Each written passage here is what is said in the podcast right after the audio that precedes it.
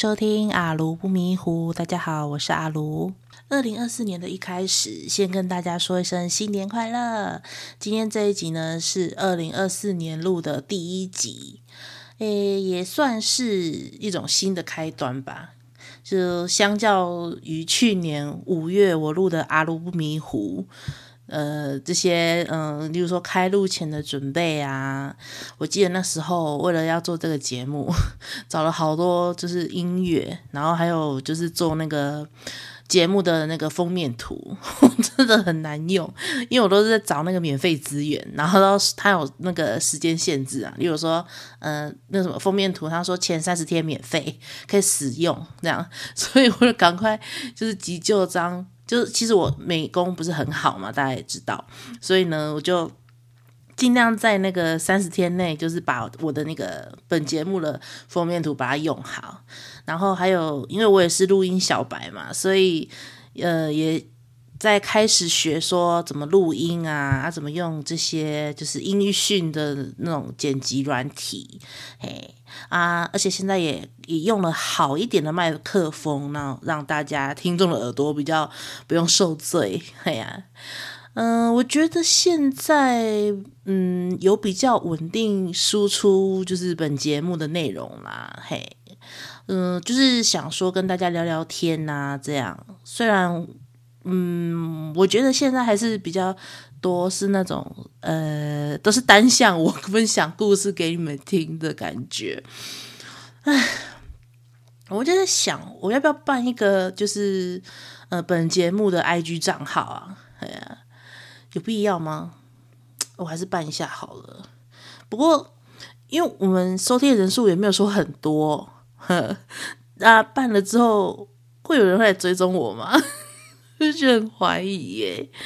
因为我其实，在每一集的节目资讯栏都有附上我本人的 IG，不过我本人 IG 是就是不公开的账号吧，可能是因为这样子的关系，会吗？是因为这样吗？反正就是就是目前都还没有人来追踪我，然后来跟我认亲啊，然后就是私讯我，给我鼓励之类的。好可怜，到底都没有要找我。没关系啊，没关系啊，我已经看开了。哎，不过我自己 IG 账号是这样啦，除除了是因为不公开账号的关系，你们要先主动追踪我，你才看到我的 IG 内容。哎，不过我自己也很少更新，就是可能顶多会 po 个什么现实动态这样。哎，所以我觉得我应该好吧，我还是会去办一个。就是专属我们这个阿卢不迷糊的这个 Podcast 节目的 IG 账号，对，才让大家知道说，哎，就是在 IG 上找得到我，嗯，然后也算是增加曝光度好了，反正就是顺便练一下我自己的 文宣能力啊，and 就是经营社群软体的东西。结果 如果后来都没有人追踪的话，就好笑了。嗯，好吧，我等下就去办，我等下去办，哈。好，然后因为现在二零二四年嘛，我记得在二零二四就是跨年以前的那个年假，嗯、我跟我妹还有我那两个外甥，我们四个人有一起去到那个台南的关子岭泡温泉。对，哎，这是额外分享的故事啊。然后呢，我觉得这应该是我第一次泡这种就是正经的温泉，就是。那种大众的那一种，不是那种房间里面那种汤屋这样子。我记得之前有一次，就是我们我自我自己员工旅游的时候，有跟同事有去泡，但是就像我说的，它不是那种就是大众的那种温泉，大众池温泉，它是那种房间里面，就是你浴室打开就会有那种温泉水跑出来，然后在房间里面泡，所以我觉得那种感觉好像不是很正宗，嘿。不过，但是这是真的是确确实实正经的叫了出来的那种温泉圣地，呃，你看关子岭嘛，对，泡汤，对，他们关子岭我记得是什么泥浆的温泉嘛，对。不过，因为这次也是沾我妹的光了，因为他们那个保险公司，他们就是要去关子岭开会，然后顺便就是呃，可以请家人啊一起去。我那年泡汤啊，那年了，反正我是帮忙去带小孩，因为他想要带小孩去啊。当然，如他要带小孩去的话，就是一定需要我这个保姆阿姨 在从旁协助，他才可以好好开会。然后中途呢，你知道吗？他们要开会嘛，又就不知道为什么，就我我又变成就是临时的那个就是同事的保姆，就中途又帮忙带了一个小男孩，所以总共呢，他们在开会的时候，我要带三个小朋友，哼，然后一开始还还不能入住，也不能进去房间休息，然后 那个同事的小孩是一个男的，吼，有够皮。超皮的，我差点没有累死，然后就 很想把他雷死，你知道吗？就是到后来，就是进房间之后，他们才有就是稍微比较安静一点。不过那个同事小孩后来就一直没吵，那把豆摇那边说：“哦，你去找我爸爸，我要拿饼干什么什么的。”我心想：“啊，我去，啊，你们可以放在可以在房间吗？”真的是，唉，好，不不讲那个小孩子，反正呢。就是整个泡温泉的体验，就是总的来讲，我觉得还蛮好的。就其实还蛮适合那种全家大小一起去泡汤，而且我觉得那边，哎，真的是不愧是那种。那个温泉圣地耶，因为我去在那边等 check in 的时候，就时不时都有那个观光客。那台湾观光客有嘛？然后也有一些就是国外的，像我有时候，诶，我刚好有看到那个什么香港的吧？因为我记得有有有一组香港客人就刚好进来，就好像有一个男生，然后他好像说要想。就是他，我在那边坐着等，然后他好像在找厕所，然后因为我们坐坐的那个地方旁边是类似那种呃茶水间，然后很很多人都以为那一间是厕所，然后因为我知道厕我我已经有去那边上过厕所，所以我知道厕所在哪里，然后我就看到那个香港人就进来说哦。一一个唔系喎，就说这个好像不是厕所，然后我我我有听到说哦，厕所在那边，然后就跟他报那个厕所的方向这样子，对，反正就是就觉得哎，真的是蛮有名的，很多人都来泡，对。不过我觉得关子岭它是比较偏山区一点，嘿，然后去的时候真的就是一直就是往山上开，然后那个路就是很蜿蜒这样。不过我自己。住竹崎嘛，我住竹崎也是比较偏山区，所以去的时候我是觉得还好，嘿啊，不过不晓得为什么，就是隔天要下山要回家的时候，就是 从山上要下来，然后那弯弯曲曲这样子，我就是我自己做到是很想吐，然后我跟我那个外甥，我都觉得说，哦，怎么做到都哦，他怕拱起来，起来就很想吐这样子，对。反正呢，就是顺便跟大家分享一下，车子从我自己从二零二三跨到二零二四之前呢，就是阿如这一次去泡温泉的经验。哎，虽然很可惜啦，因为不是跟就是很，例如说跟男朋友之类的人一起去，对，所以也不会有什么香艳浪漫的故事可以呃分享给大家听。因为我觉得泡温泉这种关键字就很容易就是有一些什么，嗯，对啊，就是。男女激情的密码，一直很隐晦的那种暗示。不过不好意思哦，让大家失望了。哎，没有什么嘿，那个怪怪故事可以跟大家讲。好，不过呢，说到了今年都二零二四了嘛，不知道各位有没有一些愿望啊，或是一些希望想要达成的嘞？哎，就是不免我自己。我其实也很怕，就是怕立下一些 flag，然后最后都破灭，然后很落衰嘞，就是觉得啊，讲了又没有要做到，所以我自己也不敢，就是立太大或者是什么太宏远的一些目标。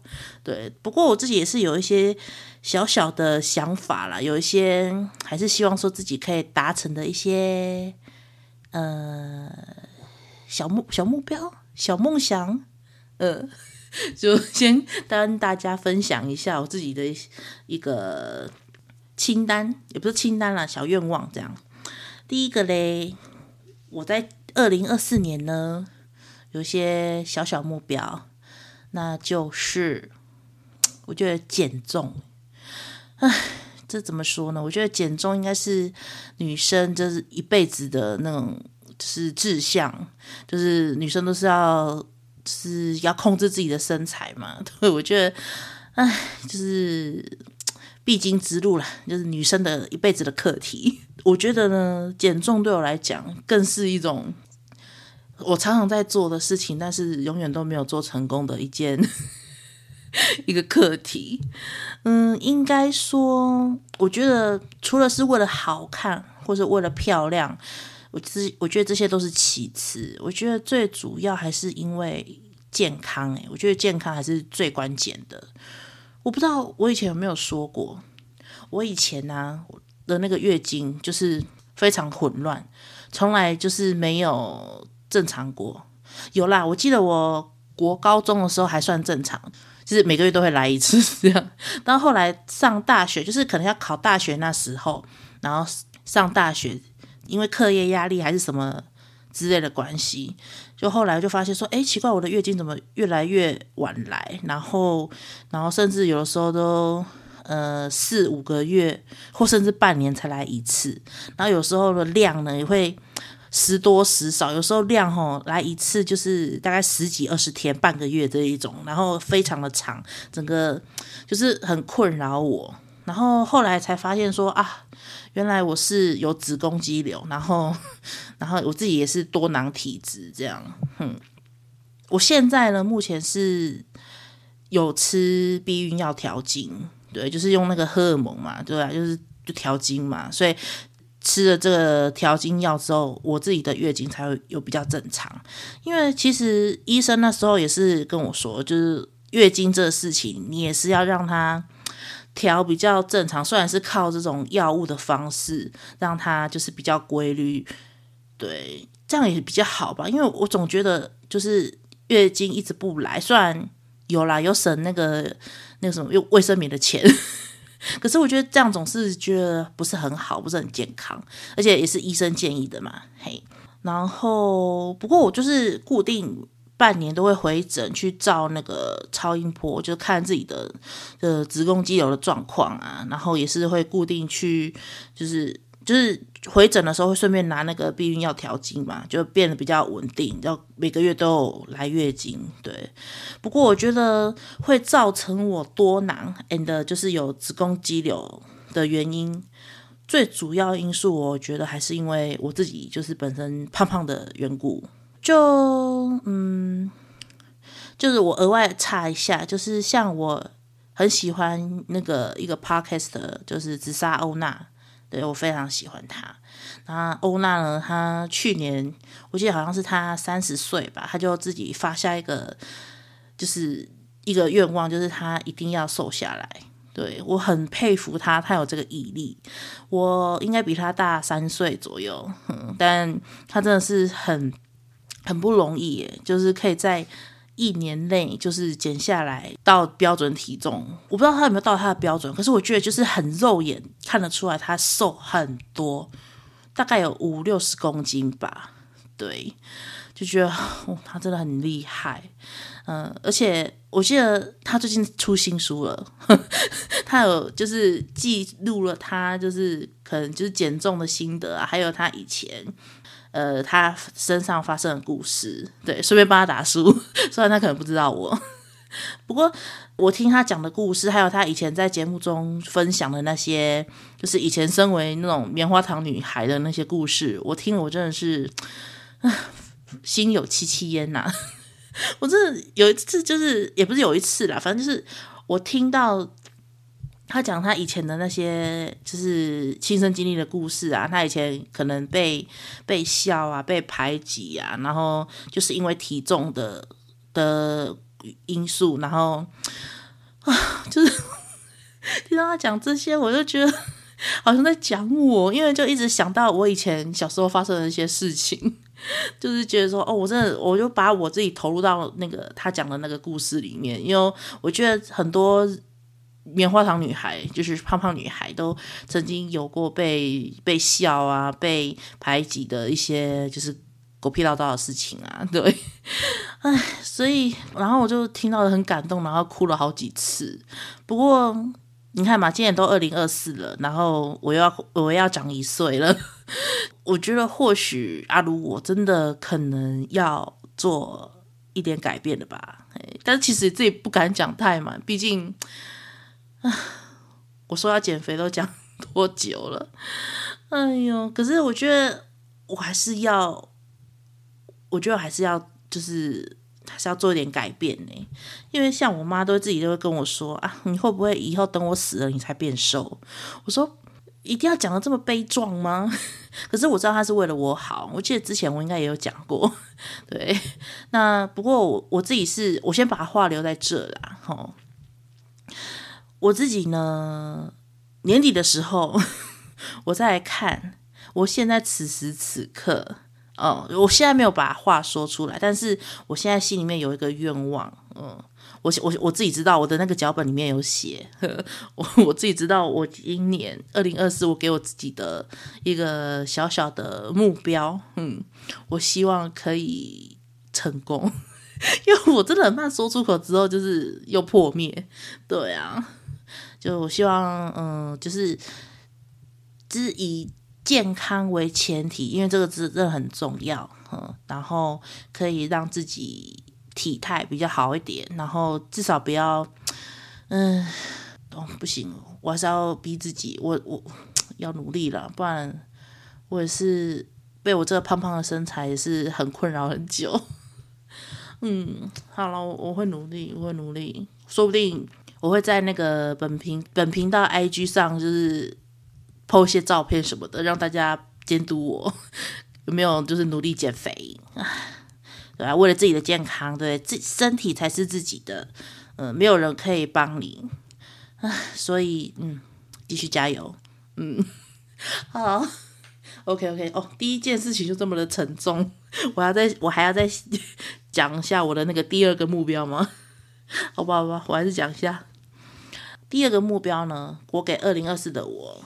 一个目标是，我希望克服我的懒癌。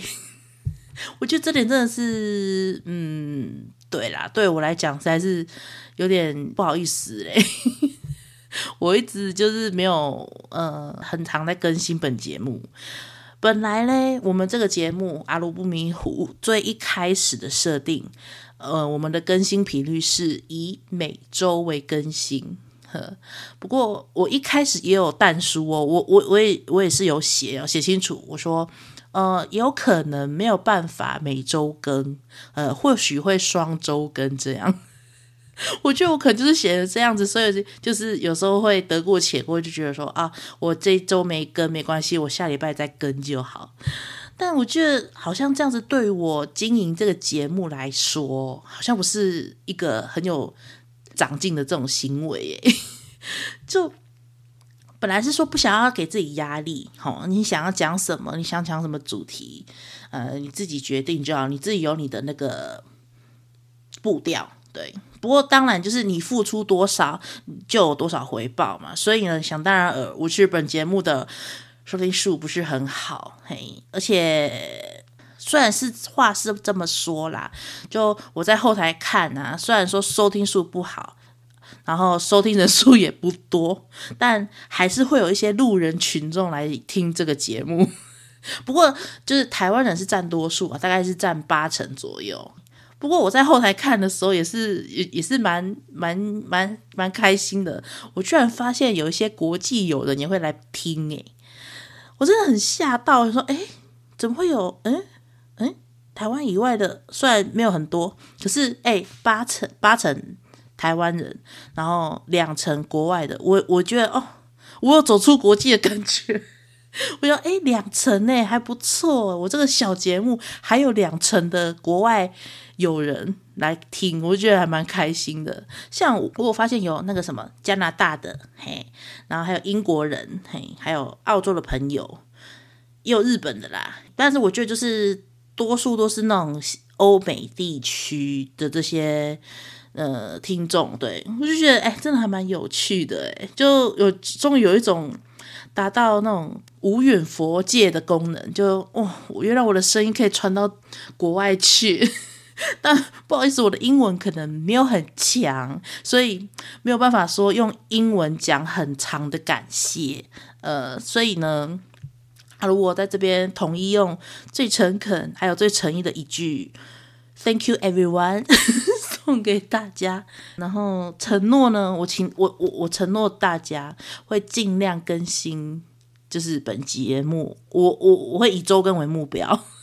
哎呦，真的是也不是说懒癌啦，有的时候就是一些生活琐碎事情。不过我觉得，你看别人都可以做得到，别的别的节目也是都可以周更，为什么我不行？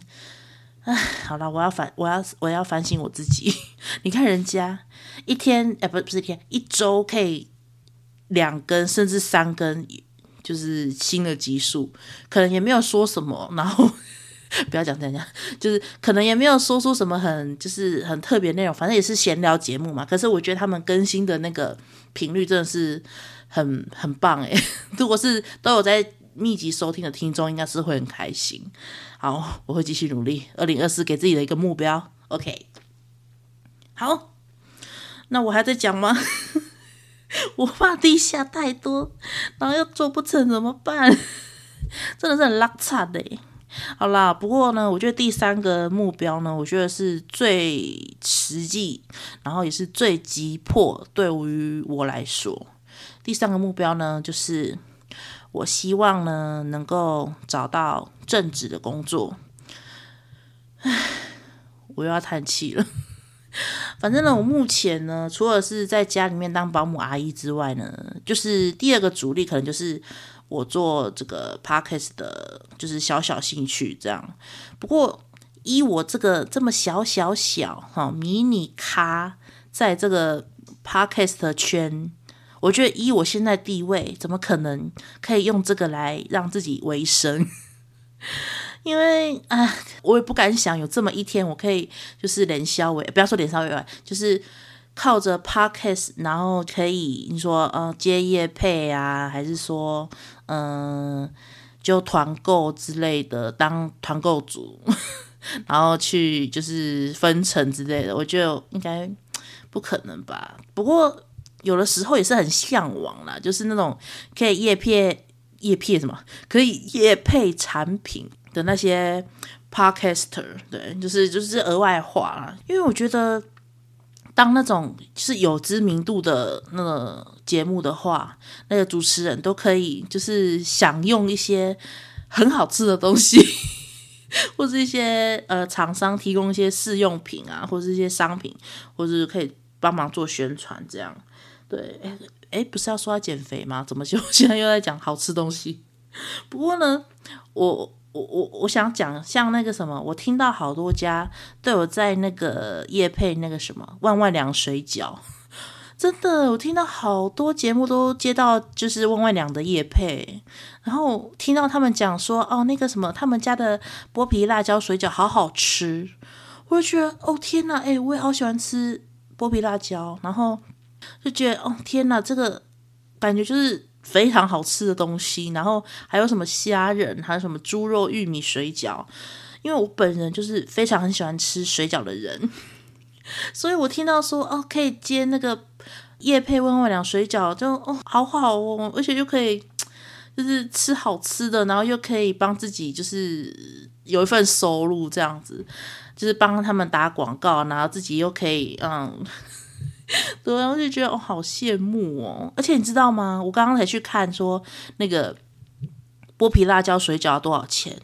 它是诶二十颗水饺两百六，换算说一颗生水饺要十三块诶！我靠，有这种叶，如果有这种叶配的话，当然很欢迎啊！如果没有接到叶配，你叫我说一颗水饺，一颗生水饺十三块。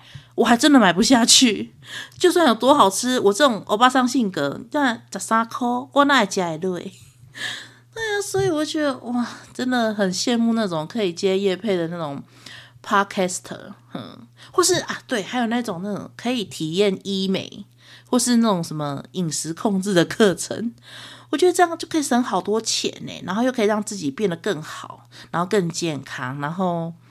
也比较没有什么，呃，例如说容貌焦虑之类的，嘿，像你看那个，我记得欧娜她自己有接那个类似饮食控制的业配，感觉我不太知道啦，我我不要说人家什么，可是我觉得他应该应该也是有跟他合作，然后可能有个优惠价什么的，对。不过他真的是瘦得很健康诶，对啊，然后就觉得说哦，如果说很认真哦，照那个营养师的步骤这样怎么吃，然后又搭配运动什么的，诶，真的很很容易就是瘦得很健康诶。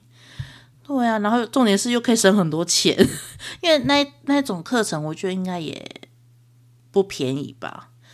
不过如果真的说能够换到一个健康的身体，我觉得这也是很值得啦。不然的话，你看像那个什么，因为我听说那个做胃绕道手术有啦，一开始瘦很快，但是后来如果你没有去维持，还是那种尽情吃没有控制的话，也是很容易就又复胖回来。所以其实我的那个就是身材啊，或是什么 BMI 什么的，我觉得。应该是可以到那个可以做微绕道手术的的那个条件，因为真的是蛮胖的。但是后来我是觉得说算了，我还是不要做这个好了，因为也是有看过一些案例说做完之后你没有去维持，你还是会复胖。然后又觉得说啊，毕竟用这种呃手术的方式让自己就是快速的瘦下来，感觉就是唉不太健康了。对，就是反正我觉得。呃，要维持就是很不容易啦。哎呀，我我现在也是，我我我也没有那个钱去动手术，然后嗯，对我我现在也没有那个太多的资源，对，但就是先靠自己吧。哎，我怎么现在讲到这里，胃绕到手住了？好了好了，重啊重点不是这个，好，回来回来回来回来，好，重点呢就是我今年二零二四年，我一定要找到一个。正职的工作，哎，如果你都有持续在收听本节目的人，你应该知道我的那个求职的路真的非常的不顺，也不知道我这个人是怎么了。反正呢，详情你可以听本节目的第一集，我觉得字字都是血泪。我就是遇到一些好多公司都唉，反正哎呀，新年期间也不要太多怨念了，哎。不过我还有很多故事没有分享，像是一些我跟我以前的公司有过劳资纠纷的事情啊，还有一些，例如说我被恶意之前的这种烂事，我觉得以后有机会我一定要做一集，哈，把他们就是我在我身上发生的故事，就是可以给大家分享，然后也可以呃给大家一个警惕，有哪些事情可以避免。对，反正我现在也是认份了啦，嘿呀、我就是觉得说，我就保持那种正面啊、积极的态度，我还是可以就是面对生活中这些烂事。哎呦，反正也是刚好这个空闲之余啊，有这个时间跟空间，然后意外就是开启就是经营本节目哦的契机，然后可以跟大家聊天。我觉得其实也是呃，塞翁失马，焉知非福。对，也是一个很棒的事情，所以嗯，来就不，我一定可以撑下去的，嘿，我一定可以找到正职的工作，嗯，所以希望我的二零二四可以顺利一点。我觉得 我去年我真的是不知道怎样了，反正就是，哎呀，反正反正二零二三已经过去了，嗯，我们要放眼今年，对，希望大家就是可以跟我一起努力，嗯，好。说了以上 三个，我觉得是我目前在我二零二四最希望达成的目标。嗯，也也不敢再继续说下去了啦，就是忽然觉得啊，说完这些，我自己也觉得开始有点压力了。对啊，肩膀这边就是忽然沉重了起来。就觉得，哎呦，不论是我的减重计划，或是就是本节目 podcast 的那个经营成效，然后再加上我自己的正职工作，的确啦，都是非常值得我去付出全力跟努力的方向。嗯，我会继续加油。然后也期盼，呃，各位听众呢，在二零二四年许下的新愿望啊、新希望，我们都要一一达成哦！加油吧姑姑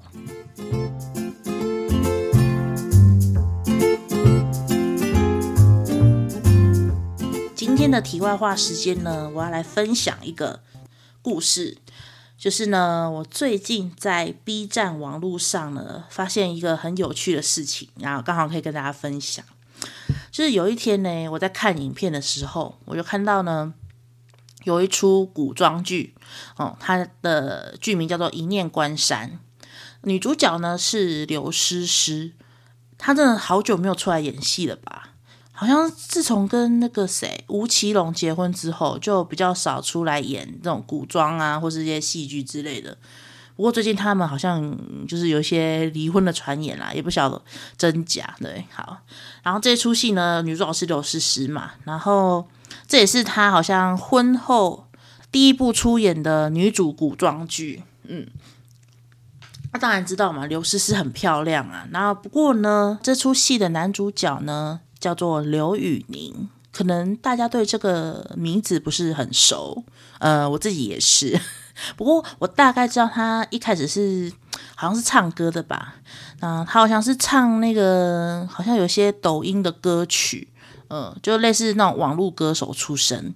不过后来就是唱红之后，有一点成绩之后，后来就发展成为演员啊，好像有演一些什么网络的剧啊，然后。一念关山这一部戏好像我不太确定，不过他好像是第一部担任这种大制作的古装的那种男主角，这是他第一部演的戏，好像是这样。嗯，好，这些是前情提要，我现在来说重点了。然后呢，由于呢有一些观众觉得，嗯，怎么觉得刘宇宁这个人好像不太适合演这种古装大侠的这个角色？觉得他这个造型，就是他的五官吧，就是他的长相。你说他演现代剧可能还比较 OK，就是比较帅气，也不要说帅气啦，就是他那个型就是跟古装很不搭。然后呢，就有网友戏称说：“哦，刘宇宁的长相哦很鼠，就是老鼠的鼠。”关于长相很鼠的这个部分，我只能说，嗯、有一点贴切。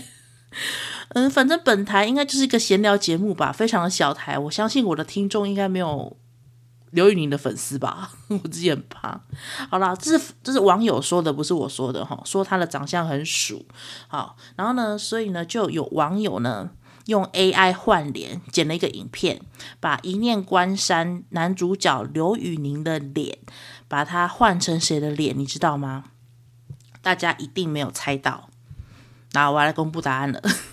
他把它换成台湾八点档男演员陈冠霖的脸，有没有很像陈冠霖诶，大家知道陈冠霖吗？OK，重点呢，换成陈冠霖之后，整个片子完全不一样了，就变成就是男的帅，女的美，真的就是跟原本的那个刘宇宁演的那个版本超不一样，就是那个氛围就是哦，古装大侠的那种很。很美男，就是也不是那种花美男那种型哦，就是那种很很古装、很怎么讲英姿飒爽的那种感觉。呃，然后呢，我后来才知道，原来陈冠霖以前就是有在中国发展过，然后也有演过古装剧，他还有演过那什么马文才，反正就是演得很深情，然后。就是观众会觉得说，啊，祝英台怎么没有跟马文才在一起？怎么跟那个那个梁山伯？反正就是就觉得说很为马文才叫屈，就觉得说陈冠霖演的这么好，呃，而且重点是就是很帅。陈冠霖那时候去中国大陆发展的时候，还有跟什么高圆圆演过戏，然后就有人把这些以前他演过的戏就是剪出来嘛，就说什么啊，他跟。呃，高圆圆站在一起，甚至就是长相还比高圆圆美，就是那种俊美、很帅的那种感觉，比高圆圆高圆圆多美，你知道吗？她古装扮相也是非常的清纯，非常的漂亮。结果跟她站在一起，她还比高圆圆美，所以你看她有多俊，反正就是演技也很棒。然后呢，落泪啊、吐血这种 也超好看、超帅。然后。我看了那个《一念关山》那个 AI 影片之后，搞得我好像 就是哦，真的很帅呢！我我我最后都我我觉得我应该也变成那个陈冠霖的粉丝，就看了好多以前那种网友剪的那些那个 AI 影片啊，或是那种回顾他以前演的戏。然后后来我才想到说，哎，其实我小时候他的戏啊，那些乡土剧啊，哎，我还真的有在看呢。像那个什么《豆赏与红玫瑰》。哦，然后还有什么大卡阿嬷，还有台湾阿成这些，近期都是演那个什么三立的八点档比较多。不过我家没有第四台啊，但是我多多少少都知道他都还是在演，就是乡土剧啊、八点档之类的。